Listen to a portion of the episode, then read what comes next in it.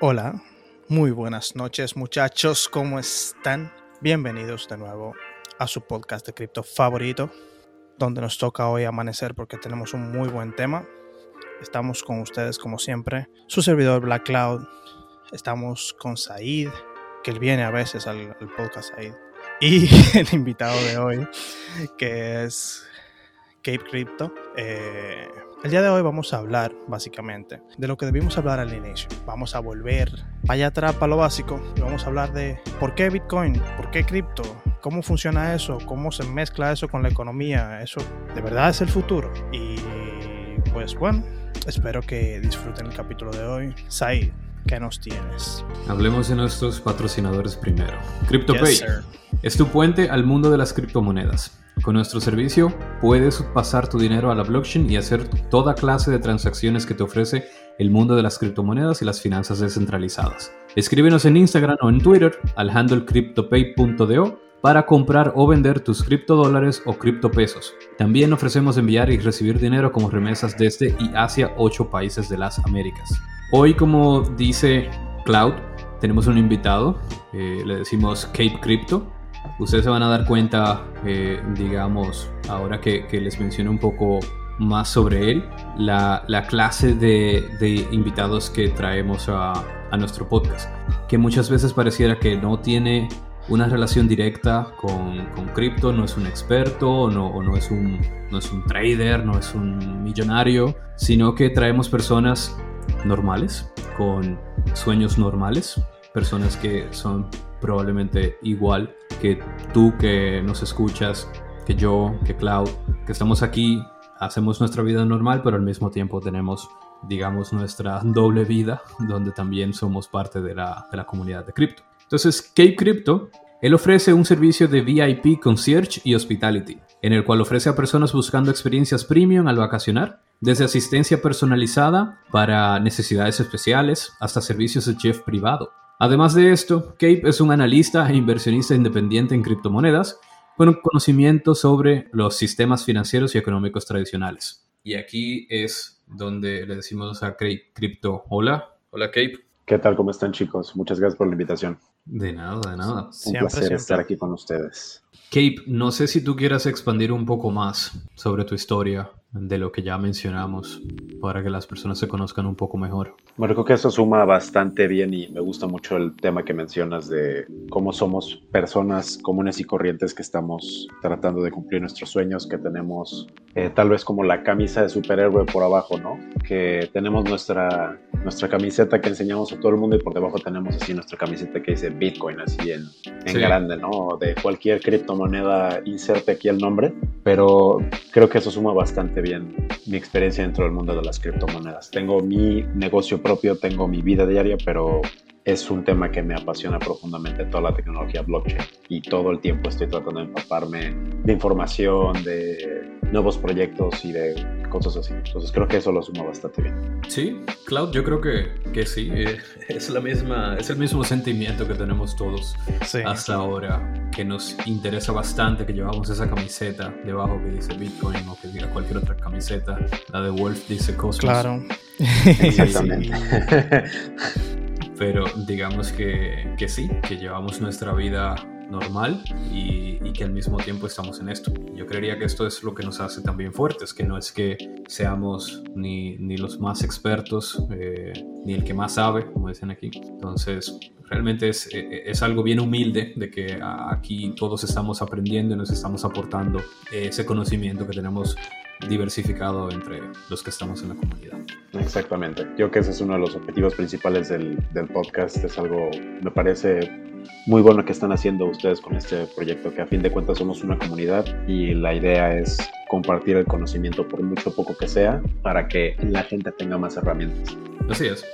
Claro, y, siempre, aunque uno no lo vea así, todo lo que uno da en, una comunidad a la que quiere vuelve hacia atrás. Porque, por ejemplo, mucha de la gente que me ha ayudado a aprender lo que he aprendido, luego se ha sorprendido con la velocidad que llevo, pero claro que voy a llevar esa velocidad si ustedes me están apoyando. Y ahora pude comenzar con este proyecto y ahora estoy dando este proyecto a la comunidad. ¿Tú dices apoyando o apoyando?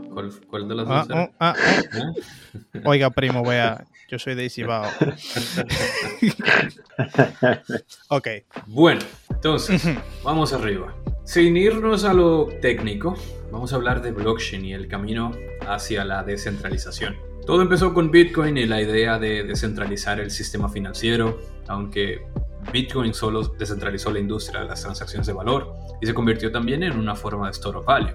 Digamos que es como una forma de guardar o mantener el valor en el tiempo. Bitcoin empezó a decirle a la gente, llegué y estoy aquí para quedarme. Las personas que lo probaban veían que a través de la tecnología blockchain por detrás, realmente podrían ser dueños del activo y que no había ningún intermediario que pudiera quitarle el activo ni el acceso a ese activo. Entonces, hablando de store value, digamos en español, como sería eh, gaveta de valor, digamos, una forma de mantener el valor en el tiempo. ¿Qué características ustedes dicen o creen que debe tener un buen store value? Lo primero sí, sí. Es que pues tiene que por lo menos mantener el valor. Y no estamos hablando que si guardo un dólar se mantenga a un dólar, porque todos sabemos lo que pasa con el dinero en el tiempo, sino que por lo menos si yo guardé suficiente como para comprarme una funda de pan hoy, me dé para comprarme una funda de pan pasado mañana o en 10 años, que se mantenga el mismo valor, más que que se mantenga el mismo cantidad de dinero dentro de lo que sea que yo utilice para esto. Exactamente, yo creo que es eso, que, que la riqueza, que sea un instrumento que tenga la capacidad de asegurarse que la riqueza pueda mantenerse o incrementarse con el paso del tiempo, sin la preocupación de que estés perdiendo recursos económicos, que estén perdiendo valor tus recursos económicos o cualquier recurso que sea. También tenemos que estar pendientes que, que los store of value no necesariamente son algo que sea súper fijo, sino algo de promedio, porque normalmente cuando queremos un store of value lo queremos para largo plazo. Entonces no podemos ver que ese store of value eh, literalmente mañana y pasado y el día siguiente nos mantenga el valor, sino que al pasar de los años, en un año o dos años, en promedio haya mantenido el valor. Es muy difícil encontrar en este mundo algo que sea así de fijo, porque es que la economía mundial depende de nosotros. O sea, los años en los que se producen más cosas hay más valor y los años en que hay guerra o hubo una una pandemia como ahora o hay algún problema, se pierde valor del valor total de cosas que hay en el mundo. Entonces no podemos esperar que ningún sistema sea completamente fijo, o al menos no por ahora. Exactamente, exactamente. Y se me hace un buen punto el que tocas, porque justamente creo que fue un gran catalizador, ¿no? Esta situación que hemos vivido todos por ya más de un año que despierta el interés de las personas en este tipo de tecnologías y que la gente empiece a recordar el primer momento ¿no? en el que escucharon Bitcoin. Oh, ¿qué es eso? ¿no? Entonces, todos encerrados en nuestras casas, incluyéndome yo, tuvimos mucho tiempo para poder profundizar respecto a la tecnología blockchain y por qué Bitcoin es tan importante para la sociedad y cómo puede fungir como un excelente store of value para que la gente entienda por qué es importante. Kate, y una pregunta, ¿cuándo, ¿cuándo iniciaste tú con, con, los temas de criptomonedas? ¿En qué año? Realmente el año pasado. El año ah. pasado, a principios de año, fue que me empecé a involucrar más con el tema de, de blockchain. Empezó a caer información, empecé a conocer personas que me llevaron como de la mano para que no me diera mis tropezones y me dieron excelente información. Afortunadamente tengo muy buenos mentores. Eh, shout out a Wolf y realmente así fue que me empecé a, involucrar, ¿no? Comenzó como dedicándole 15 minutos al día hasta que se convirtió en una total obsesión, quedándome hasta las 3 de la mañana despierto, leyendo cualquier pedazo de información que podía conseguir respecto a blockchain. La adicción del... Exactamente. De la bienvenida hacia, el Bitcoin y el blockchain, sí. Exactamente como Matrix, así como Neo que se toma la pastillita, ¡pum! Ey, a la gente que, que sí, que nos escucha ahora, que está comenzando, que sepan la nueva noticia si no se han dado cuenta de que aquí los veteranos tienen dos años o tres años como mucho. Esos son los veteranos. Eso significa que estamos temprano. Exacto. De que no, que yo no voy a cansar de ser un profesional. Los profesionales de aquí no tienen de que, oh, que yo tengo 10 años de experiencia en, en, en criptomonedas. El que le diga eso, usted responsablemente coge la escoba más cercana y le da con ella la cabeza. o el swapper, no tienes una escoba. La Exactamente, la cosa, la cosa dura más cercana. Exacto. Bueno, entonces, ¿y qué hace Bitcoin un buen store of value? Para seguir en el tema del store of value. ¿Qué ustedes opinan? ¿Qué hace a Bitcoin un buen store of value? Primero, lo primero, que es que Bitcoin casi sin fallo promedia mejores ganancias o menos inflación que el dólar año con año. Eso, de hecho, no es solo que promedia menos inflación, sino que al contrario es deflación, o sea, incrementa tu valor año con año. Por ahí vamos empezando de que es mejor que el dinero fiat para almacenar dinero. ¿Con qué podemos compararlo? Lo siguiente lo que podemos comparar. Pues lo siguiente lo que podemos compararlo es al oro. Y también le ha ganado el oro. O sea, también está manteniendo el valor aún más que el oro. Y manteniéndolo y excediéndolo aparte de que lo excede, entonces Bitcoin también nos da conveniencia. O sea, no solo es un buen store of value como el oro, sino que es más conveniente de usar que el oro. Porque si necesitases transferirlo o usarlo de alguna manera, lo puedes usar donde sea en el mundo. Exactamente. O sea, tú te imaginas tener que pagarle a un pana que esté en Siria con oro. Está un poquito cuesta arriba. Entonces tenemos un buen store value y con buen transporte. Exactamente, yo creo que también lo que es importante recalcar es que es un instrumento que fue creado principalmente con eso en mente. Satoshi Nakamoto cuando crea Bitcoin, él estaba pensando en eso. ¿Cuál es un buen instrumento que puedo aportarle a, la humanidad para que tengan una fácil manera de hacer transacciones internacionales, de poder preservar su riqueza? Es eso, es producto de una persona que dedicó mucho tiempo a analizarlo y que finalmente consigue crear Bitcoin. Es algo creado con ese objetivo, a fin de cuentas. Ok, o sea que hasta ahora, digamos, su objetivo eh, y si me pongo en los zapatos de Satoshi, creería que Bitcoin superó incluso sus propias expectativas. O al menos que, que Satoshi haya sido, no sé, imagínense que haya otra, otra razón para que Bitcoin esté y todavía no, no la hemos descubierto. Pero eh, digamos que por lo que va, creeríamos que, que superó sus expectativas. Y más que eso, ¿cuál ustedes entenderían que es el futuro? de Bitcoin. De aquí en adelante, puede ser de aquí a 10 años o, hasta 100 años. Eh, ¿Existirá Bitcoin todavía? Eh, yo creo que definitivamente va a existir, pero con mucho menos dominancia en el mercado de, de cripto. No creo que Bitcoin siga siendo el 50, el 60, el 70% del mercado de las criptomonedas en general, porque creo que eso va a dar un, amplio uso a las criptomonedas. Pero si hablásemos solamente de store of value, yo creo que Bitcoin va a seguir siendo número uno por mucho tiempo. Estoy de acuerdo, y es, como dijiste, Cloud, todos los protocolos que han surgido después de, de Bitcoin, ¿no? Yo creo que el segundo más, el segundo nombre más grande en esa categoría es Ethereum, ¿no? Que yo sé que van a haber conversaciones más adelante respecto a otras criptomonedas, pero Bitcoin fue solamente el comienzo, es el que sienta las bases de esta nueva etapa de recursos digitales. Y así como ya tenemos hoy en día protocolos muy interesantes que están haciendo cosas muy interesantes respecto al ecosistema, podemos esperar que van a salir más y más y más protocolos y más gente se va a ir sumando porque, como bien mencionas y mencionan los dos, esto es casi el inicio. No estamos al inicio, inicio, pero de lo que viene de aquí hacia adelante va a ser brutal y creo que la aplicación y las aplicaciones para Bitcoin van a seguir incrementando. La más importante yo creo y concuerdo siendo Store Value, totalmente. Sí, entonces digamos que después de una década, Bitcoin sigue siendo la criptomoneda más fuerte y la más valorada entre todas. Y su tecnología al día de hoy tiene un 100% de uptime. ¿Y qué quiere decir eso? Quiere decir que no lo han hackeado, no se ha caído ni un segundo, o sea, entre todos los segundos desde en el 2009 comenzaron con el primer bloque de Bitcoin, no se ha caído nunca. Y ha estado disponible el 100% del tiempo desde sus inicios y prácticamente ya sabemos que así será para siempre.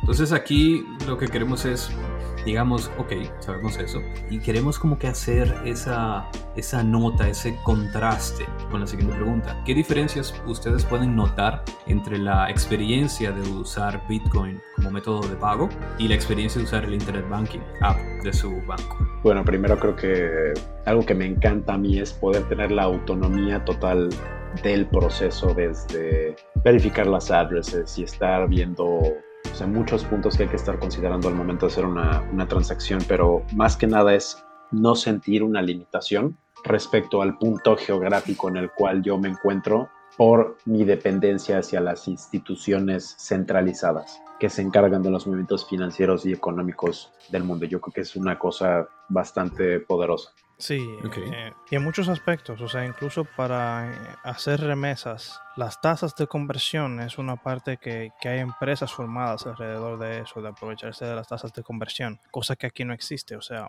literalmente es como un cash universal, es como dinero físico pero que funciona en todo el mundo y que es instantáneo para transmitirse. O sea, siendo ventajas nombrables están todas ahí. O sea, que no es, no es como tu, tu aplicación promedio de banco que no te permite hacer transacciones luego de, de la medianoche, que de repente se cae y te dice perdona, que ahora mismo tenemos problemas. Eso no pasa en Bitcoin. O por ejemplo, que estás accediendo a tu cuenta de banco desde una IP que, que no reconoce el banco y te dice, mira, no, no puedes, puedes acceder a tu cuenta de banco desde otro país. No sé. O sea que al final, digamos, no existen estos impedimentos y estas son las diferencias, las pequeñas diferencias en experiencia que hacen que el utilizar Bitcoin como método de pago es muchísimo más liberador que, utilizar una aplicación de Internet Banking de tu banco de preferencia. Y Exactamente. Es que podemos ver que la mayoría de ventajas, la mayoría de cosas buenas que nos han llegado como sociedad han sido por la globalización. Y lo que nos faltaba en este mapa de la globalización era dinero global. Totalmente de acuerdo. Y esto es el dinero global. El dinero, el dinero descentralizado. es el, el, ¿cómo se dice? Es como que el mundo entero se puso de acuerdo en tener una, una moneda cash digital, que funciona parecido al cash, pero digital. Exacto. Listo. Entonces, bueno, los gobiernos entonces no han podido cerrar la red de Bitcoin, los bancos no han podido cerrarla tampoco, digamos que hemos visto ya serias intenciones y atentados contra la red, ni las telefónicas pueden denegarte acceso a aplicaciones como wallets. Y si en algún país lo hacen, solo te tienes que mover a otro país y acceder desde un dispositivo con internet. Y aquí les pongo, digamos, una analogía y, y digamos que no es sencillamente una analogía, una analogía, sino que también ha pasado en otros países. Ustedes me pueden comentar cuáles de esos.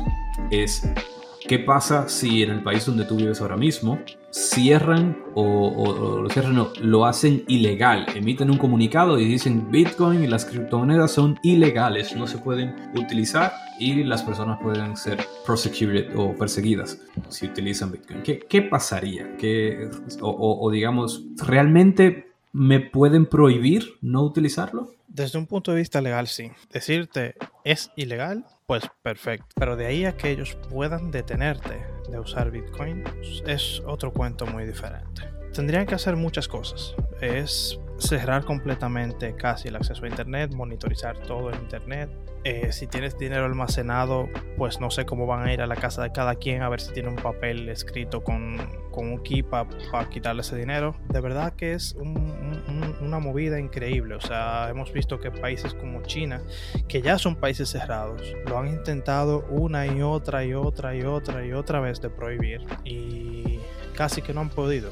O sea, lo último que hicieron fue prohibir que se mine Bitcoin. Es algo un poco más fácil de prohibir porque pueden ir a donde están los ordenadores y comenzar a sacar a todo el mundo de ahí. Pero de ahí a prohibir el uso es muy difícil.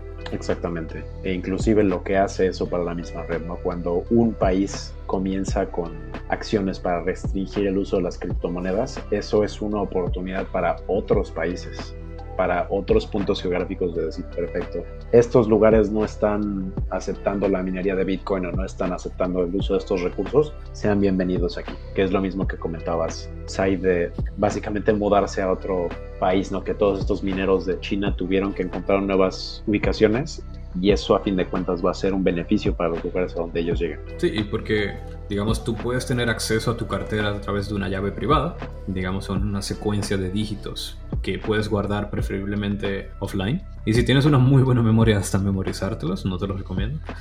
Por lo que puedes viajar hasta Marte, hasta el planeta Marte si quieres. Y si encuentras una cobertura de Skylink allá, podrás transar tus bitcoins sin problema. O sea que digamos, eso abre las puertas a la, a la globalización del sistema financiero, como mencionaba Cloud. Puedes acceder a, mercados internacionales que antes no podías. Digamos, eh, un ejemplo, que tu banco eh, o tu tarjeta de crédito de débito no se puede utilizar en una página de internet rusa. Digamos que te, te quieres comprar, no sé, algún artículo de alguna página de internet rusa y de repente, pues, o la página te prohíba por, por la procedencia del pago, viene de República Dominicana, por ejemplo, eh, y, a los rusos no, no, les gusta ese, ese banco en específico, ese país en específico, y de repente te denegan el acceso. Pero ¿qué pasa si la página entonces utiliza eh, como método de recibir pagos Bitcoin u otras criptomonedas? ya de repente no hay problema con eso. Y que incluso es, es, es, hasta difícil, incluso ilegalizarlo es difícil desde el punto de vista legal, porque si en un país lo prohíben y ese país no tiene prohibido usar VPN, pues puedes poner una VPN, hacer como que estás en otro país, montarte una empresa o una entidad en cualquier otro país y puedes cambiar tus bitcoins afuera del país hacia otra cuenta que está en dólares afuera del país y luego pasar tus dólares para tu país y en tu país no es ilegal recibir dólares. Magia. Sí. Y el sentimiento de restricciones que te daba el, el, sistema financiero que te da todavía, el sistema financiero actual, de que tienes que estar en el país o tienes que tener una cuenta, tienes que estar a cada rato digamos, presentándote que estás vivo, que no te han quitado acceso a tu cuenta. Exacto, protocolos que hay veces que tienes que hasta, no sé, encender la, la ubicación de tu dispositivo móvil. Sí, ¿no? simplemente... no puedes hacer uso de esas plataformas a menos de que ellos conozcan tu ubicación geográfica. Exacto, así es. Y esas restricciones, digamos que sin querer, nosotros ya de alguna manera u otra acostumbrados a esas restricciones, comenzamos a ver el dinero como un tema de localización, de que el dinero, por ejemplo, mm, mi, mi, currency de mi país solamente lo puedo utilizar en mi país, no puedo utilizarlo en ningún otro sitio, o, es muy difícil pensar que puedo utilizarlo en otro sitio, necesito otro currency que era normalmente el dólar, que, que lo aceptaban en todas las partes del mundo. Y aún así hay países donde no te aceptan el dólar, entonces digamos que esto ha abierto las puertas a una nueva sensación tecnológica, pura y real, de lo que significa ser dueño de algo. Tu dinero en el banco, por ejemplo, los, lo siento, no es tuyo. Es una ilusión que nos da, claro, los años de confianza de una institución financiera X o Y, de que cuando depositas tu dinero se refleja en un libro y cuando lo retiras realmente lo recibes. Pero la realidad es que si el banco decide tomar un rumbo equivocado en su gestión y lleva el banco a la bancarrota, no pun intended, tu dinero también se iría a la bancarrota. Pero, ¿por qué? Si es tu dinero y tú no hiciste nada malo, ¿por qué pierdes tu dinero? Exacto, y yo creo es, es, es, yo creo que muchos ejemplos ¿no? de la vida real. Yo recuerdo cuando la crisis económica del 2008, la cantidad de personas que habían depositado su confianza en instituciones financieras que lo perdieron todo por como comentas, instituciones financieras tomando decisiones irresponsables con el dinero de otras personas, porque muchas veces la gente no entiende cómo es que funcionan los bancos. O cómo funciona el dinero en general. Exacto. O sea, igual como te puede quebrar una institución financiera tomando malas decisiones, igual te puede quebrar tu banco. No es cuestión de que ahora mismo están imprimiendo mucho dinero y tal. Es que desde antes me parece que Lilis en República Dominicana y no recuerdo cuál otro presidente en México, desde que se hicieron las notas bancarias, ha existido el hacer notas bancarias de más con dinero que el gobierno no tiene. Y eso implica que el dinero no es, no es, no es de fiarse, aunque suene contradictorio. Aunque por más que lo tengas ahora mismo en tu bolsillo, pues básicamente que no está ahí. O sea, el valor no está ahí, el papel sí, pero el valor no está ahí. Sí, algo tan sencillo como que tú tengas una macotica y tú dibujes un, un bill y, venga, Kate, venga, aquí está tu pago. Exacto, sí. Como, como esta película, ¿no? En la que, no me acuerdo que era de Jim Carrey, que ¿dónde está el dinero? Y abre un maletín y está lleno de IOUs. Y que le dice, ¿qué es esto? Ah, son IOUs, esto significa que te voy a pagar. eso fue un chiste en una película, pero es realmente cómo funciona el dinero. Y hablando de eso, digamos, respondiendo a la pregunta anterior de por qué pierdes tu dinero si tú no hiciste nada malo. Y la razón es que el dinero que depositas en el banco realmente no es tuyo. El banco te entrega una nota, así mismo como dice Kate, o a veces no, que se le dice IOU. En inglés significa IOU, realmente así mismo. Eh, realmente las siglas son IOU. Eh, en español significa yo te debo. Y si depositas mil pesos en el banco, el banco te entrega una nota de mil IOU. O sea, que él te debe mil pesos. Ok, pero el dinero sigue siendo mío, ¿no? Ok, imaginémonos que le prestas mil pesos a un amigo y él te entrega un papelito que dice IOU mil pesos. ¿Los puedes usar inmediatamente? No, pero el banco me da una tarjeta de débito o de crédito para yo utilizar mi balance, dirías tú. Sí, es cierto. Ese es el negocio del banco. Pero básicamente lo que están haciendo es descontándote del dinero que te debían lo que gastaste con esa tarjeta. En ese sentido, es como que un amigo tuyo, es como que, perdón, que el amigo tuyo a quien le prestaste el dinero le digas, oye, me paga una cerveza y descuéntatelo de lo que me debes. Ok, Said, pero ¿y qué tiene de malo todo esto? Bueno, resulta que como normalmente un banco es mejor paga que un amigo y por eso no tienes problema de depositar tu dinero en él, pero la realidad es que nunca ha sido un depósito. Lo que realmente estás haciendo es prestarle al banco tu dinero. No, es un depósito, no, no es un sitio donde abres una cajita y pones el dinero, estás prestando el dinero al banco. ¿Y qué hace un banco como negocio principal? Prestar dinero. ¿Y qué hace y, y qué dinero, perdón, utiliza para prestar? El tuyo que te cogió prestado. Sin ni siquiera pedírtelo, a una tasa de 0% anual, menos los fees de la cuenta y de la renovación o uso de la tarjeta. Entonces, mm, hablemos de eso, o sea, el tema de los altos fees, las ineficiencias, los tiempos de espera entre, entre transacciones, los impedimentos para pagar a otros países eh, o lo difícil de enviar o recibir dinero. ¿Por qué instituciones como los bancos, SWIFT, Western Union no evolucionaron? ¿Por qué, ¿Por qué se quedaron como con su, con su tecnología legacy? ¿Por qué viendo que Bitcoin ya lleva 10, 11 años, todavía siguen siendo lo que hoy son? ¿Qué, qué, por qué tomaron esa, esa decisión de no evolucionar? No sé si ustedes sepan expandir un poco en ese sentido. Yo creo que realmente era porque no tenían una necesidad de evolucionar.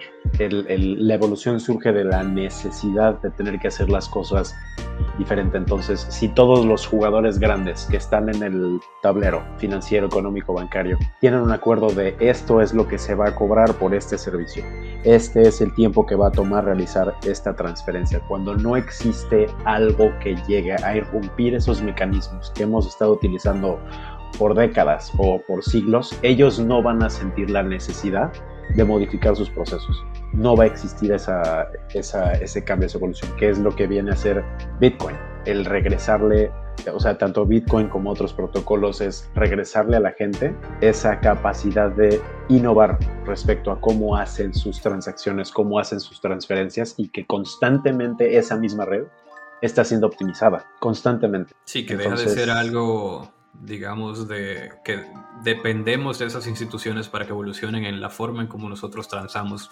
nuestro dinero. Exactamente, que es como mencionabas anteriormente, los bancos siguen en existencia porque la persona, el, el ser humano está como acostumbrado, está llevando una programación de que así es como funciona el dinero. Tenemos que depositar el dinero en los bancos y el banco es el que me va a asistir para realizar las transferencias y para mover mi capital, para hacer cualquier actividad económica que yo quiera realizar. Esto es lo que está tratando de hacer blockchain, el quitar esos intermediarios para regresarle esa autonomía a las personas. Y tenemos, yo no sé aquí si alguien ha tratado de hacer una transferencia usando Western Union. Yo hice par de transferencias de Western Union y la verdad es que cuando te dicen, ah, claro que sí, va a ser, no recuerdo exactamente el porcentaje, 10, 15% para mandar el dinero y va a tomar una semana que ese dinero... Oh, sí. Eh, exacto. Y realmente, y mucha gente, ¿no? Que critica, no, pero es que la red de Bitcoin puede ser muy, puede tomar mucho tiempo o lo que sea. Yo creo que es realmente porque no tienen conocimiento de que esas son cosas que pasan actualmente con servicios de transferencia de capital internacional o de, de un mismo país, ¿no? De, de, un lugar a otro y eso es un problema.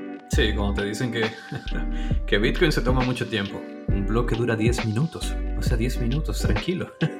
y si no, quieres si no quieres esperar 10 minutos, utiliza Ethereum, que son 10 segundos. Exacto. Hay, hay, hay, opciones. Y, y, y eso es lo que trae el tú descentralizar vamos a comenzar a hablar sobre eso, eh, el sistema financiero, que al final no dependamos de que estas instituciones sean las que rijan cómo se innovan nuestros procesos, nuestra, nuestra vida, nuestras eh, oportunidades de transar, experiencias de pago y demás. Y, digamos, para resumir lo que Kate dijo anteriormente, lo que había era una competencia basada en esfuerzo y no en innovación. Entonces, la competencia entre los bancos era, si yo me esfuerzo más, si yo le meto caña a mis empleados para que salgan afuera y presten todo lo que puedan, esa es la forma en cómo crecía un banco pero no en base a innovación, porque era como que no, las cosas se, manejan así y a los bancos les gusta, les, les adora la idea de que haya un regulador que diga cómo se deben hacer las cosas y ya la, la regulación como tal es quien dictaba qué era innovación y qué no era innovación. Entonces tú le vas a dejar a una persona del gobierno que no tiene ningún interés, no tiene ninguna, ninguna eh, necesidad o, de, competencia de hacer las cosas mejor, lo que está es tratando de controlar la forma en cómo nosotros transamos. Tú le, vas a dejar a él lo que significa la innovación en los procesos de pago. Con razón nunca pasó nada, porque todos los bancos esperaban que el regulador dijera, ah, esta es la nueva forma, y, y el regulador pues no, no sé. Exactamente, y el proceso burocrático que es para los reguladores tomar una decisión. No todo el procedimiento de sí, ya tenemos la ley, pero hay que pasar y tiene que pasar el, Senado y tiene que aprobar la Cámara, etcétera, etcétera. Son procesos muy lentos. La innovación toma mucho tiempo precisamente por eso. Así es. Cloud, ¿tú querías mencionar algo? No, justo eso, que, que básicamente ellos tienen, tienen Reuniones del atraso le llamo yo. Reuniones de atraso. Sí, reuniones, del atraso. Ellos, entre los bancos y los reguladores, se reúnen para ver cuál es el que está más atrás y cumplir con ese. Todos los bancos podemos mandar cosas en 24 horas. No, no, yo no puedo, yo en 48. Pues en 48 tiene que mandarla a todo el mundo. Eso es lo que llamo reuniones del atraso. Entonces, básicamente, le, le has estado prestando a tu banco dinero sin ganar nada a cambio al menos no monetariamente, porque dirás que estás ganando comodidad o un sentimiento de seguridad, de que tu dinero está safe, pero la realidad es que miles de bancos a nivel mundial han llevado sus finanzas a la bancarrota. 511 bancos, para ser específicos, han cerrado desde el 2009 a la fecha solamente en Estados Unidos. 511. Claro, hay muchos factores como la economía, la pandemia, etcétera, pero la realidad es que muchos bancos en determinado momento se han sobreexpuesto al mercado prestando mucho más de lo que tienen y mucho más de lo que pueden aguantar si la gente empieza a dejar de pagarles. Porque la avaricia y el sentimiento de poder que tiene un grupito pequeño que lidera el banco hizo que se tomaran decisiones arriesgadas con tu dinero. Solamente por eso. Entonces, hablando de grupito pequeño que lidera el banco, hablemos también el grupito pequeño que lidera otras cosas. Por ejemplo, cuando estábamos hablando de qué hablar dentro del podcast, habíamos mencionado el tema de el foro de Davos y el World Economic Forum. Y cómo un pequeño grupo de personas se reúne y de repente toma decisiones por todos nosotros. O el control económico en unos cuantos. ¿Cuánto hay que tener para ser parte del 1%? Eh, y, y ese tipo de temas. No sé qué, qué opinan sobre eso, o sea, cómo, cómo realmente nosotros creemos que, que somos dueños de nuestras vidas, pero no, no llegan ni a 100 personas los que están tomando decisiones en, en, este, en esta clase de foros o, y demás. Exactamente, yo creo que es eso, que la economía está tan concentrada en puntos tan específicos que la gente muchas veces no entiende, como, como bien decías, ¿no? De hecho, yo escuché una estadística, recuerdo el otro día, que 400 personas en Estados Unidos poseen más que el 50% de la población de los Estados Unidos. O sea, 400 personas son dueños del 50% de los recursos económicos de un país que tiene más de 300 millones de personas. Y como dices, ¿por qué es que un grupo tan reducido de personas tiene la capacidad y la injerencia de tomar decisiones que impactan las vidas de millones y millones y millones de personas alrededor del mundo? Y que muchas veces cada banco, yo puedo ver, no sé, el banco que sea, ¿no? De, de cualquier país, y muchas veces ese banco le está reportando a un banco más grande. Y realmente son muy pocos bancos los que son los dueños de todas las instituciones bancarias a nivel global. Sí. todo le todos les van rindiendo cuentas a esas personas. Sí, y es como una, una pirámide. ah, sí, sí, sí. un Ponzi scheme. Sí, un Ponzi scheme, exacto. The ultimate Ponzi scheme. y me río, pero la verdad, o sea, me río es más por el estrés. Claro. Porque me da risa, o sea, es, es una realidad. Y, y, entonces también, y claro, perdona que ibas a decir algo, no sé, pero eh, la diferencia de cómo va cambiando eso en el tiempo. Hoy son 400 personas, pero mañana probablemente sean 300 las que tengan ese mismo porcentaje de apropiación de los recursos de una, de una localización en específica, como decías. Entonces, cada vez más esa, ese inequality, eh, ese porcentaje de, de quiénes son los que realmente tienen el tanto por ciento de todos los recursos se va disminuyendo.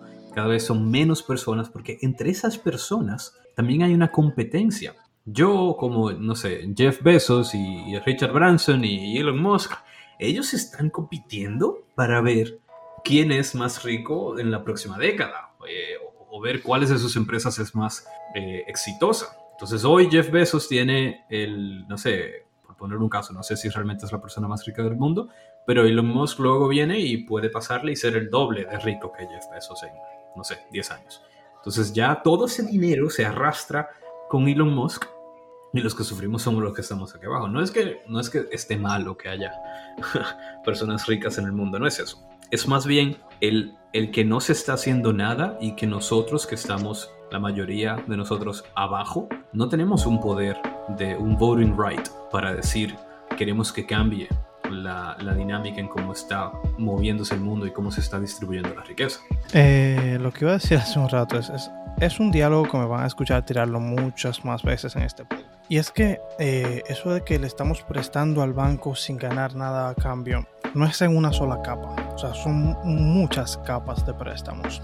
¿A qué me refiero? Primero, y más afuera, en el banco en específico, no en el banco central, en el banco en específico al que, al que llevamos dinero, ellos, uno, de todo el dinero que la gente almacena en sus cuentas de ahorro, están obligados por ley a solamente, al menos en, en República Dominicana me parece, a solamente almacenar al menos un 15% por ahí de todo ese dinero. Entonces, aparte de eso, o sea, que, que, todo ese otro dinero puede estar en otro lugar, la cantidad de dinero que ellos tienen para prestar la pueden prestar múltiples veces. ¿De qué manera? Pues de manera digital, porque cuando tomas un préstamo no te lo dan en cash, sino que lo ponen en tu cuenta. Entonces pueden prestar varias veces más del dinero que tienen. Van dos capas de préstamo. Y la tercera capa de préstamo en la que están prestando tu dinero, le diría yo coger prestado sin pedir permiso, robar, es cuando el Banco Central decide que va a imprimir más dinero para usarlo. Y cuando ellos imprimen ese más dinero, pero solamente hay una cierta cantidad de valor que vale el dinero, y ellos imprimen más. ¿De dónde sale el valor de esas papeletas nuevas? Pues mágicamente es como si se han metido a tu casa y le han sacado el valor a los papeles que tú tenías en el bolsillo, sin tu permiso. Exactamente. O sea, redistribuyen todo el dinero para volverlo a usar. Dinero mágico. Entonces están capa sobre capa sobre capa sobre capa, reutilizando tu dinero para sacarle el máximo provecho y lo único que te dan a cambio es una devaluación anual de por ahí un 2% cuando está buena la cosa. Creo que el otro día justamente estábamos hablando todos de esto, que hay un documental que explica la creación o el algoritmo de creación de dinero que si no lo han visto lo recomiendo mucho, que se llama The Zeitgeist Adentro. Después podemos, no sé, compartir el link, lo que sea, pero justamente explica a las personas cómo es que los bancos centrales de los países generan dinero, cómo ponen dinero en circulación. Y eso es importante que las personas lo sepan. Y otra vez dando otro ejemplo la crisis inmobiliaria del 2008, lo mismo que dices, de préstamos sobre préstamos sobre préstamos y que fue eso, el mal manejo de las bancas, de la banca privada, de las instituciones privadas, de las hipotecas, de las ventas de las hipotecas que se denominaban como subprime y que realmente eso fue cataclísmico para la economía mundial, que de no haber sido por la intervención del gobierno y de otras instituciones privadas, la crisis hubiera sido mucho, mucho, mucho peor. Oh, y déjeme, déjeme le hago otro cuento. Si usted es de los que ha dicho, no, yo tengo el dinero abajo de mi colchón y no lo tengo en el banco, pues le hago un cuento. Si un banco está en problemas y se va a casi ir a la quiebra, el gobierno siempre intenta evitarlo. ¿Cómo? Pues eximiéndole la deuda, imprimiendo más dinero y dándoselo. O sea que básicamente, aunque tú tengas tu dinero en tu casa, el gobierno está usando tu dinero, tu trabajo y tu valor para salvar a ese banco que por hacer cosas como no debía, está por irse a la quiebra. O sea, cuando ves que un banco ya se quebró, es porque el país, o sea, tú, hiciste todo lo que pudiste con tus impuestos para salvar ese banco, aunque tú no tenías que ver con ellos. No, y también, digamos que es interesante cómo, cómo con esas cosas que, que ambos de ustedes han mencionado, se le da esa razón, porque nuestro dinero, nuestro fiat, sea dólares, sea pesos, pierde valor en el tiempo. O sea, es como que increíble que no perdiera más valor todavía en el tiempo. Y la realidad es que, que, no pierde tanto valor como nosotros pensamos porque somos una sociedad productiva y vamos produciendo más recursos y, además, aunque el dinero también vaya creciendo en cantidad, en, en volumen, eh, también los recursos disponibles también van siendo sí, creciendo el tiempo. Y, pero aún así, y viendo cómo nosotros estamos, digamos, faltando el respeto al dinero desde el punto de vista de, de imprimirlo sin ningún, eh, sin, sin, restricciones claras o, o, o, sin nosotros, la sociedad, tener un, decir sobre cómo se debe imprimir y cómo no se debe imprimir nosotros que somos la parte productiva de un país, como no tenemos nada de, de, de, derecho de opinar, ni siquiera, porque un grupito pequeño es que quien toma esas decisiones. Y, yo, y yo me pregunto, ¿cómo es difícil entender cómo un activo como Bitcoin o cualquier otro, otra criptomoneda crece en valor en el tiempo? O sea, ¿cómo es tan difícil de creer que puede hacerlo cuando la contrapartida, que es el dólar o el peso, se anda desvaluando como cosa loca, ya simplemente sin hacer nada, Bitcoin, Ethereum y cualquier otra criptomoneda que esté a la par con el dólar o el peso, va a adquirir valor comparando, comparando con la pérdida de valor del fiat. Y por eso es que sube, y por eso es que sube así tan rápido. Muchas, muchas personas dicen, oye, pero ¿por qué creció tan rápido? Bueno, porque es un activo finito que no tiene eh, tantos o su inflación es muchísimo menos acelerada que la de los países donde vivimos y eso le da el poder de cada vez más representar más purchasing power, más eh, poder de, de, de, compra que tu moneda, que, que tanto el gobierno y los bancos le faltan el respeto y la viven desvalorizando en el tiempo. Y eh, sobre el problema de que no decidimos, hay un pequeño ahí avance de lo que vamos a seguir hablando, que es que en cripto ya se solucionó eso.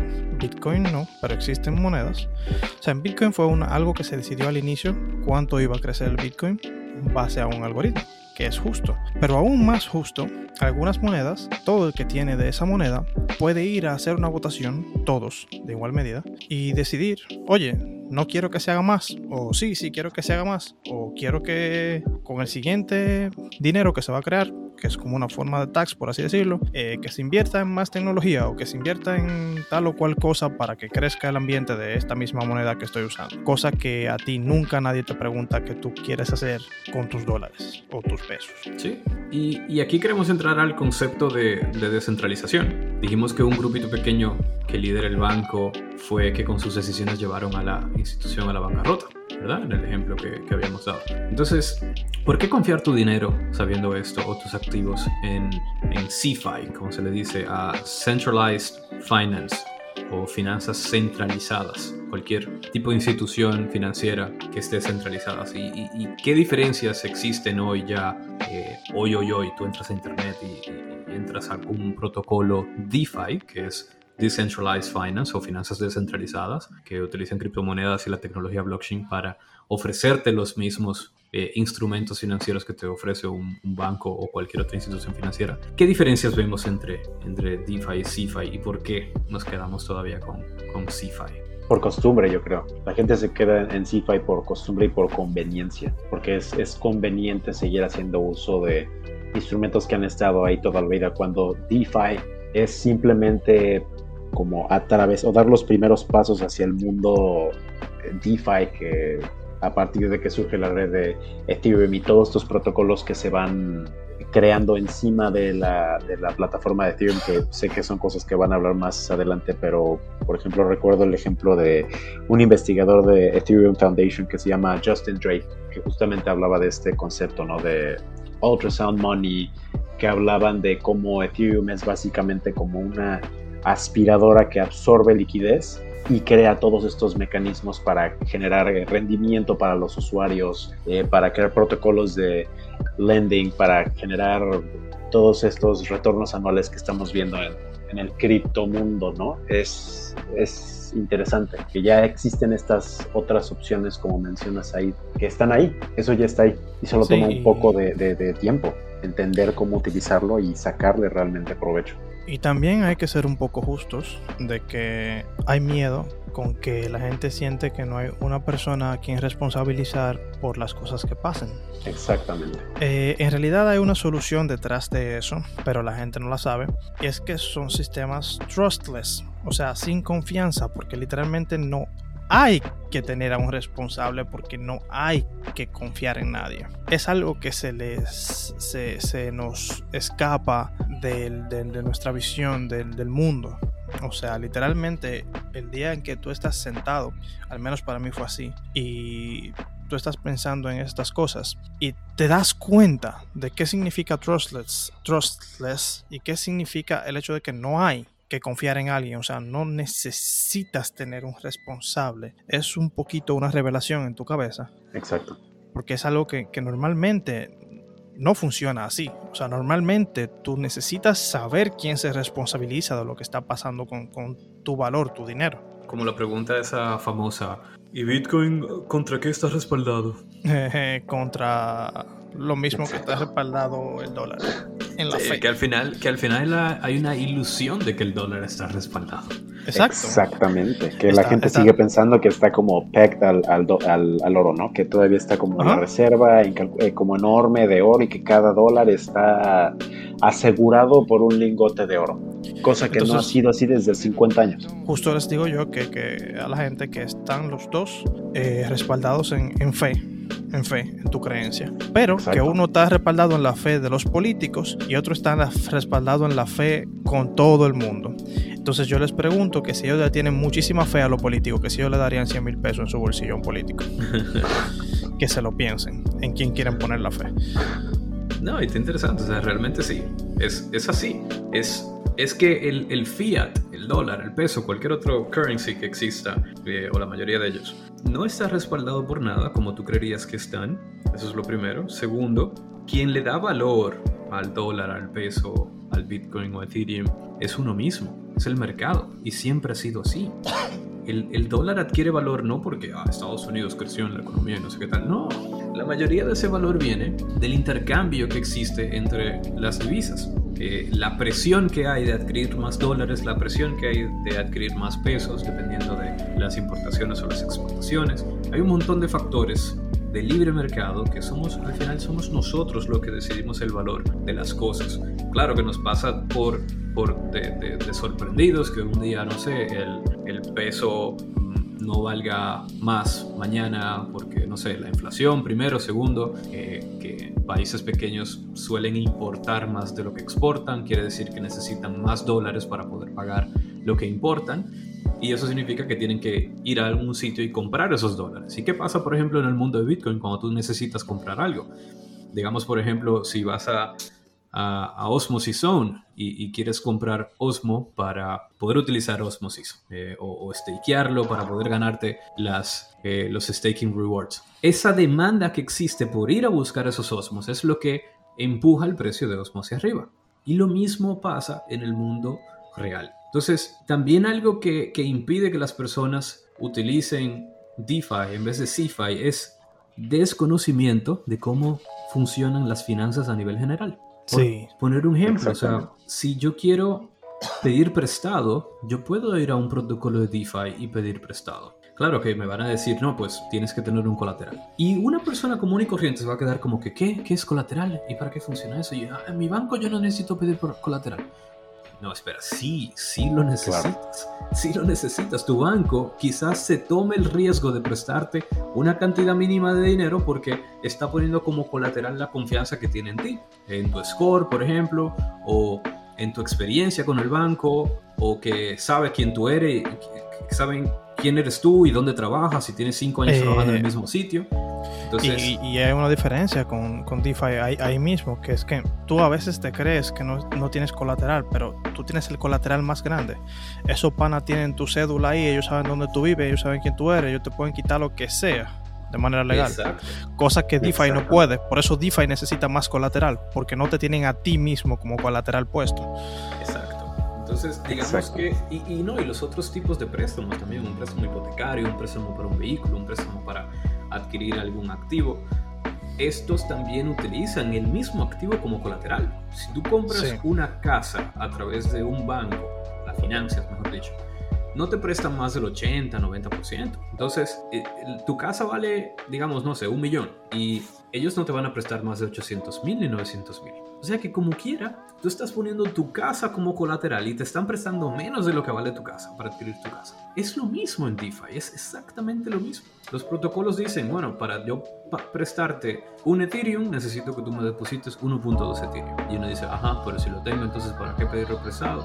Bueno, lo mismo entonces con un banco. Si lo tienes, ¿para qué pedir prestado? Entonces, es, es, es, interesante esa forma y, y en un futuro vamos a ver que el problema que han creado los bancos con estas formas de entregarnos dinero colocando como colateral activos que ni siquiera eran de nosotros. En un futuro también eso va a llegar a DeFi, que digamos cuando tengamos esos activos como una casa, un vehículo o lo que sea tokenizado, vamos a poder poner esos activos como colateral y poder pedir prestado a través de, la, de esos eh, protocolos de DeFi. Y, y va a ser lo mismo que una institución financiera. Y lo mejor de todo es que probablemente las tasas sean de que de 1%, 2%, 3%, a diferencia Exactamente. o ajustables a lo que tú quieras. O ajustables, en vez de aquí que, que es de que, eh, no sé, 16%, no te, puedes, no te pueden prestar por más de 5 años, eh, y, qué sé yo, tienes que hacer esto y aquello, pero no, y con, pagas con la creatividad, con la creatividad que tienen los panas del mundo de cripto, cuando viene a ver, cogen y lo que tú le vas pagando lo meten a otro protocolo y te dejan, qué sé yo, el, el, la tasa tuya gratis, la están consiguiendo con otro protocolo por allá con el dinero que tú le estás mandando. Exacto. Exactamente. Nobody knows. Exactamente. Que, que no hace eso los bancos. Porque Exacto. si yo pongo mi dinero en el banco, lo, se lo presto al banco, como dijimos ya, y el banco me ofrece a mí un 0% anual por ese dinero. Y luego viene y yo le pido prestado al banco, teniendo yo dinero ahí, que me, que me exige, por ejemplo, tener un colateral en mi cuenta de banco. Y me dicen, sí, yo te lo presto al 16. Oye, pero yo tengo ese dinero ahí, por lo menos, no sé, dame una tasa mejor. No, que de políticas del banco. No, no están en eso, o sea, no, no están en, en realmente dejarnos ser parte de las finanzas y, y, ese, esa desestimación que nos tienen a nosotros como, como sus propios usuarios y sus, y sus propios clientes es lo que poco a poco va a hacer que la gente se desmotive de utilizar estos sistemas financieros legacy que, que al final se les nota que lo que tienen es un, un, colmillo que se les sale de la boca, que lo que quieren es chuparte enterito. Sí. Entonces. Y, esa es la ventaja siempre de cripto, que como es community driven, la comunidad lo único que quiere hacer es lo que le traiga mayor cantidad de gente, no lo que le traigan mayor cantidad de dinero de cada una persona. Porque como aquí nadie está obligado entonces tú tienes que publicitarte como el mejor y hacerlo mejor para que la gente venga hacia ti. No como en los bancos, que ellos saben que tú o vas a ir a un banco o vas a ir al otro porque no tienes otro más. Exacto. Sí, cripto es, como más una meritocracia, ¿no? O sea, es qué estás haciendo, qué protocolo está haciendo qué por el ecosistema y la gente automáticamente le asigna un mayor valor a esos protocolos. Y por eso mismo los bancos se pueden permitir las reuniones del atraso que ya mencioné. Exactamente. Reuniones del atraso. No, y mira, Bitcoin no tiene un grupito pequeño de personas que puede tomar decisiones por su propia cuenta. Es más, recientemente, para la actualización que se llama Taproot, miles de personas y mineros tuvieron que dialogar, debatir, corregir, aprobar, denegar la propuesta de Taproot. Y en un proceso que llevó meses de preparación, meses de discusión, meses de aprobar y ahora meses para esperar a que por fin se active la actualización en el mainnet. Es un proceso donde todos pudieron aportar algo. La comunidad pudo decir cómo es que, que digamos, nos vamos a actualizar en el protocolo. Y, y, todos estos nuevos protocolos de gobernanza, staking, eh, participación en la red que me da el poder de votar en la red o de yo delegar incluso mis derechos de votación. Entonces, eh, no, sé, no sé qué opinan ustedes de, de, esto, que realmente ya blockchain como tal, la tecnología nos da, y, tú lo, lo dijiste, Kate, anteriormente, blockchain nos da el poder de nuevo hacia nosotros. Estamos ah, utilizando las mismas herramientas o los mismos recursos financieros, pero ahora nosotros tenemos el poder de decidir cómo el protocolo funciona, qué tan rápido es, qué tan lento es, qué tan eh, efectivo es, bueno, efectivo siempre, pero más bien es cómo funciona, ¿verdad? Tenemos esa, esa potestad. Sí tenemos, claro, el, el, el stake suficiente dentro. O sea, ¿cómo se le diría stake en español? Como si tenemos... ¿La participación? La, participación, sí, la, la pata metida lo suficientemente honda como para poder decir, ah, sí, yo opino porque mira mi pata, qué onda está en el, pantano. O sea, que yo, yo opino. Y, y, y, cómo es eso diferente a, a, otras organizaciones, no sé, cuasi descentralizadas ya existentes, como una junta de vecinos de un edificio, cooperativas, que, que al final también siempre te han dado esta, esta forma de, de, poder decidir, pero, pero porque estamos acostumbrados a que siempre hay un grupo pequeño que decida las cosas tú ves que la junta de vecinos siempre tiene un presidente, un vicepresidente.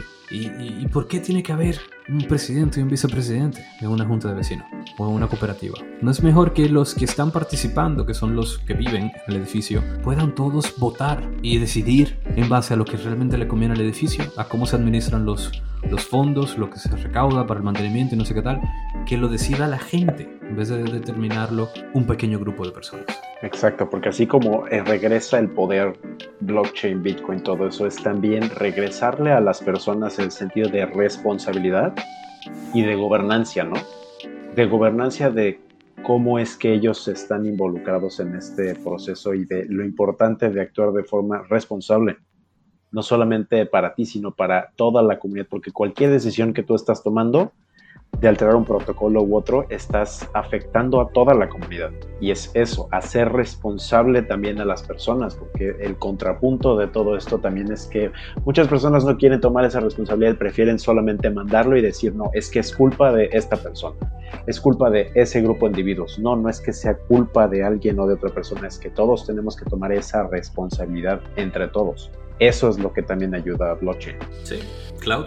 Que iba a decir, estaba pensando sobre eso, que también, también, aunque no lo hemos mencionado mucho, eh, no es solamente un asunto de libertad económica. O sea, no es solamente nuestro dinero que se va a liberar aquí. En realidad está trayendo mucha liberación tecnológica. O sea, está trayendo formas de descentralizar todo.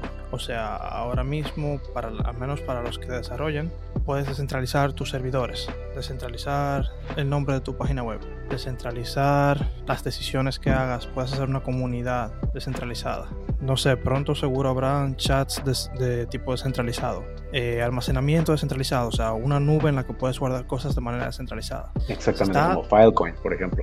Se está democratizando y descentralizando el mundo todo. O sea, todo, al menos desde una perspectiva tecnológica, todo se está descentralizando. Y pronto, gracias a oráculos y, otras cosas, otras fuentes, otros medios, se seguirán descentralizando cosas de, entre comillas, el mundo real. Y nada, para allá que vamos. O sea, sí. y, ahora que tú lo mencionas, sí, perdón, ahora que tú lo mencionas, o sea, me, llegó algo por la mente. Digamos que antes de que tuviéramos la tecnología, porque en sí la tecnología es súper, súper, súper. El acceso a la tecnología, por así decirlo, a la internet y todo eso es súper reciente. No tiene nada, o sea, literalmente que tiene 30, 40 años para algunos, 20, 10 para otros. Es reciente. Y nosotros tuvimos que montar todo lo que nosotros ya hacíamos antes y lo tuvimos que montar esos mismos procesos en la tecnología, ¿verdad? El problema que pasó fue que agarramos un papel donde decía el proceso y lo pasamos a internet. Ah, ahí está, digitalizado. Pero no, no, no pensamos, ahora teniendo esta nueva tecnología, cómo realmente la tecnología puede hacer mejores usos de esos procesos. Y con respecto al sistema financiero, antes tú tenías, qué sé yo, eh, banco, una persona que escribió una macotica, entró tanto, se fue tanto, y digamos, eh, en un buen libro mayor de, datos se colocaban todas las transacciones que las personas hacían, y las transacciones eran mucho menores. Y cuando comenzó a llegar el Internet, pues el banco fue acomodando sus procesos hacia el Internet y poder, digamos, generar más transacciones apalancándose de la tecnología, ¿verdad? Del Internet y, de los procesos de, tecnológicos y digitales. Pero de repente alguien o un grupito, Satoshi Nakamoto, dijo, venga, vamos a tumbarlo todo. Vamos a, desgranar esta institución y sus procesos, vamos a llevarlo a la nada. Y yo quiero que volvamos a pensar, ¿cómo yo puedo mandar dinero desde el punto A hasta el punto B? Y él comenzó, o ese grupo de personas comenzó a pensar, ok, desde el punto A al punto B, con una computadora podemos hacer esto. Ay, ¿cómo tú te encargas de darle una autonomía a la persona que no necesite, qué sé yo, de, de, una, sola, de una sola clase de wallet o, lo que sea? Y comenzaron a pensar en distintos pedazos de código que le dieran a la misma tecnología, al, que ni siquiera es una tecnología, es más como un, framework, un algoritmo en específico, un conjunto de algoritmos que con pequeños pasitos y, que saben qué hacer en cada punto, hacen que haya todo un sistema financiero detrás de, de ello y que no necesita de nadie, que literalmente lo colocas, comienza a correr y lo único que necesitas son de mineros y para eso tú le das eh, los Bitcoin Rewards para que se mantengan entusiasmados o motivados a, a mantener la red segura. Y ya, o sea, lo pensaron desde cero. No fue como nos innovamos, es como, ok, quitemos la palabra innovación de ahí, que innovación normalmente viene desde el, punto de vista de que cojo algo que ya existe y lo mejoro. Ellos crearon todo un sistema financiero desde cero, siendo apalancados por pequeños procesitos, pequeños, eh, pequeñas líneas de código. Y esto es lo que realmente eh, está trayendo el blockchain ahora. Ya no es cómo funciona el sistema financiero, es, ok, cómo funciona el hosting de una página, cómo funciona los mecanismos de, votación. Estos desarrolladores están es quitando o, dejando de pensar en cómo realmente funcionaban estas cosas anteriormente y están diciendo cómo podemos volverlas a inventar con la tecnología blockchain. Exactamente. Sí, precisamente. O sea, es un nuevo mundo envisionado por jóvenes, o sea, y, no lo digo solamente por jóvenes de edad, sino que hasta ahora el mundo ha sido, había sido algo heredado y heredado y heredado y heredado, heredando lo bueno y también lo malo, hasta que de repente este grupo de desarrolladores, de muchachos, decidieron que ya estaba bueno, vamos a hacer nuestro nuevo mundo con las cosas buenas que querramos de lo que quedaba, pero sin lo malo. O sea, debe haber otra forma. Que se ha hecho así desde los siglos de los siglos, men, felicidades, pero debe haber otra forma y la, buscaron y aparentemente y hasta ahora la han encontrado.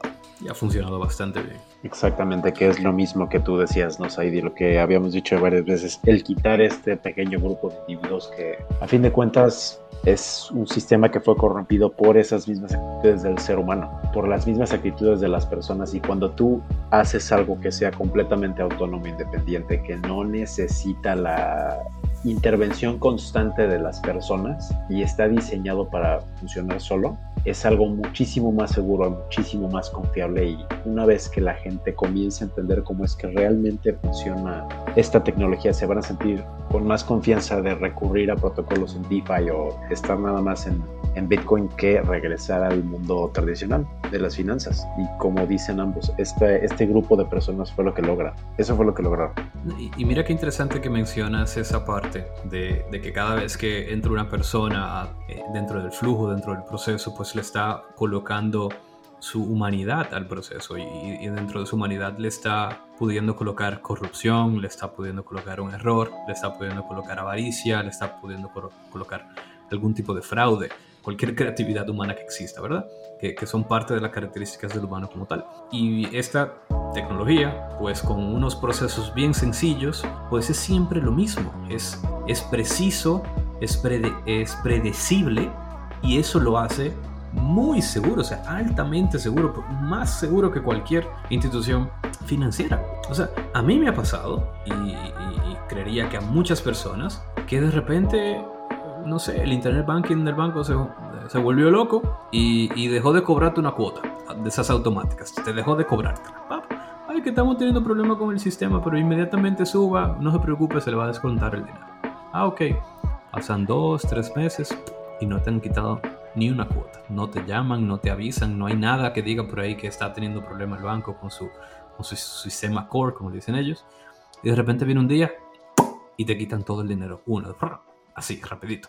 y tú, hey, ¿qué pasó? No, y mira que te cobramos las dos primeras cuotas con mora y, perdónanos que tuvimos que, decirle al buró que, tú no pagaste, pero ¿cómo va a ser? Ah, y, te dicen que hay un, hay un todo un proceso para tú reportar. para tú reportar tu problema, para que alguien venga Y, te, y te lo solucione. Y es como que, pero, pero ¿por qué no funciona y punto desde un principio? ¿Por qué tiene que tener esas fallas. Y, Me recordaste. Y, y, y, para poner el punto final, eh, el cherry on the top de eso es, muchas personas dicen, no, porque en Bitcoin no tienes a nadie a quien preguntarle si te, si te falló algo. Ok, es cierto, y eso es un dolor, lo siento mucho. Pero que una institución financiera tenga que tener un equipo de soporte para que tú puedas llamar y, dar, eh, dar una queja o, o decir que algo no te funcionó, quiere decir que su sistema no funciona. Quiere decir que no funciona siempre. Quiere decir que hay en algún momento te va a fallar y que por eso ellos tienen un equipo de personas para, para darte soporte. Porque te va a fallar. Ellos te están diciendo desde el principio, no va a funcionar siempre. ellos saben que va a fallar. Ellos saben que va a fallar. Y tú como quiera dices, no, me siento más seguro porque por lo menos tienen un, un equipo viejo. Exacto. Tengo alguien por quien llorar. que va a fallar. Exacto. Y tú ibas a decir algo, Cloud, que tú dijiste que... Sí, que, que, me recuerda a un problema que hubo una vez. Suerte que no sé quién hizo un reboot muy grande y lo quitaron. Pero hace un tiempito estaban cobrando una entrada a la República Dominicana de, no recuerdo, mil pesos como derecho de turista o algo así. 10 dólares. 10 dólares. Eran 10 dólares para entrar y 10 dólares para salir. Pero lo curioso es que se la cobraban a todo el que entraba. Y si eras dominicano, tenías que luego ir a hacer una queja para que te devuelvan los 10. Exacto. o sea que si tú ¿no? Con tu, si entraste con tu pasaporte sí, con tu pasaporte, No, no, no. Tú entraste con tu pasaporte dominicano, que tú eres dominicano y estás residiendo afuera. Pasaporte dominicano, cédula dominicana. Ellos te cobraban el dinero igual y luego tenías que ir a una tal página a ver cuando ellos les daba la gana de devolverte los 10 dólares. Simplemente porque no tenían un procesito ahí. No, no, porque el sistema. No, el sistema, el sistema. El sistema de ladrones que tienen ellos instalado ahí. que seguro que, que, el desarrollador cuando lo estaba desarrollando dijo, pero ven acá, y no podemos ponerle aquí algo que sepa que la persona es dominicana. No, no, está bien, no te apures. Yo puedo hacer un search y eso es de una vez. No, no, no, no, eso es así. Eso no es parte del requerimiento. Deja esa vaina así. Bueno, y el, de QA levanta el defecto. Mira que a los dominicanos le está cobrando. Que deje eso así. Exacto, sí, sí, sí. No te preocupes. Sí, no, te preocupes, eso, eso está bien así, déjalo. Y tienen algo para cerrar. sí y no, hay muchas cosas que no hablamos realmente, pero yo estoy de acuerdo con Clau. Eso significa que viene otro Hay más que hablar. Ah, Exactamente. Sí, viene otro capítulo, eso es verdad. señor, nos faltó la mitad del, del, de lo que viene todavía por hablar y por decir. Hay mucha información, pero yo creo que está bueno por hoy. Y eh, Cave y Cloud, yo creo que, que, hasta aquí podemos dejarlo. No sé qué opinan. Sí, perfecto. Me parece bastante bien. De mi parte, mi gente, empápense de esto, conozcan de cripto, aprovechen las oportunidades que nos han traído las tres generaciones de criptomonedas, según dice el creador de Atom, que son primero el Bitcoin, que es nuestro excelente store of value. Luego Ethereum, que fue que nos trajo los contratos inteligentes y ahora es nuestro ultrasound money. Y por último, el Internet de los blockchains, que viene a traer, a reparar el problemita que había, que es de, de conectar cadenas unas con otras. Entonces, denle para allá lean, estudien, enfóquense, aprovechen que estamos a tiempo. Exactamente, aprovechen esta oportunidad, como dice Cloud, estamos todavía y están todos muy a tiempo de sumarse a este, realmente es un movimiento, a esta movilización ¿no? de, de recursos, de conocimiento de todo para que los recursos del Internet vengan a donde tienen que estar. Entonces hay muchos recursos, hay videos, hay gente que pueden seguir, hay muchísimas cosas que pueden hacer para involucrarse con este medio. De llegar primero al futuro, porque de que toca, toca. Exacto, exactamente. Sí, y, y algo muy importante es para finalizar, compren Osmo. sí, compren Osmo. Háganlo. Not financial advice. Sí, no, nada de lo que se ha dicho aquí es financial advice. Y ya saben, mi gente, como dice un conocido por ahí, no mercy for the shorts. No hay piedad para los que están en contra de la tecnología. Bye bye. Peace out.